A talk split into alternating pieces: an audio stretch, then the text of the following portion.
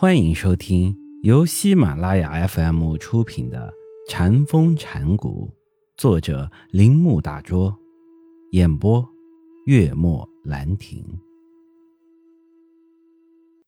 至于慧能思想体系中所说的升起般若的意义是什么？为了避免误解，我再引一段话：若其真正般若观点，一刹那间。妄念俱灭，若是自信，一物即至佛地。智慧关照，内外明彻，识自本心。若识本心，即本解脱。若得解脱，即是般若三昧，即是无念。用计偏一切处，亦不着一切处，但尽本心。使六十出六门于六尘中无染无杂，来去自由，通用无滞，即是般若三昧自在解脱，名无念行。般若三昧就是无念。如果般若完全指向自信，把其他的方面忽视掉了，那么。我们也就是自己从自身的矛盾性中得以解脱，并且成就自身。这是我们经验中固有的辨识上的矛盾，是不可避免的。由于这一极端的矛盾，事实上使我们所有的经验及生命本身成为的可能了。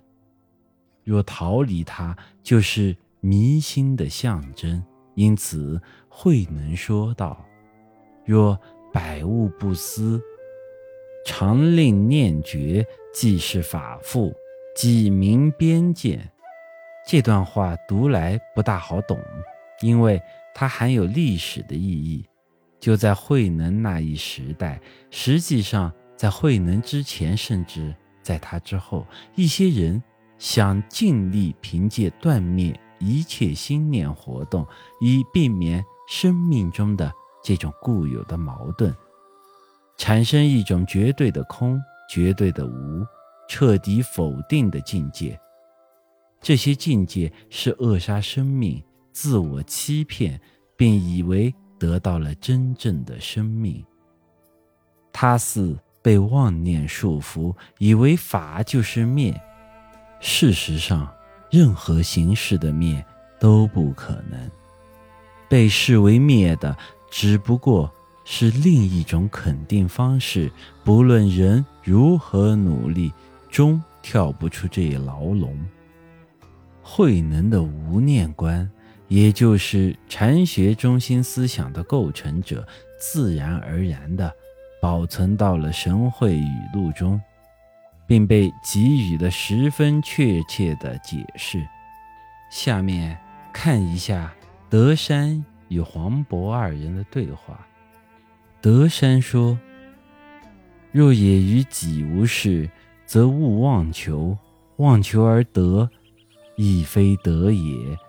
如但无事于心，无心于事，则虚而灵，空而妙。”若毛端许言之本末者，皆无自欺，何故毫厘细念？三途夜莺，辟而堕身，万劫积所，甚凡名号，尽是虚声。书相列行，皆为幻色。汝欲求之，得无类乎？及其验之，又成大患，终而无益。黄渤在《传心法要》的开头就指出：心即是佛，在心之外没有什么其他的菩提之道。心即无心，达到无心，就达到了佛学最终的目的。本集播讲完毕，请您继续收听。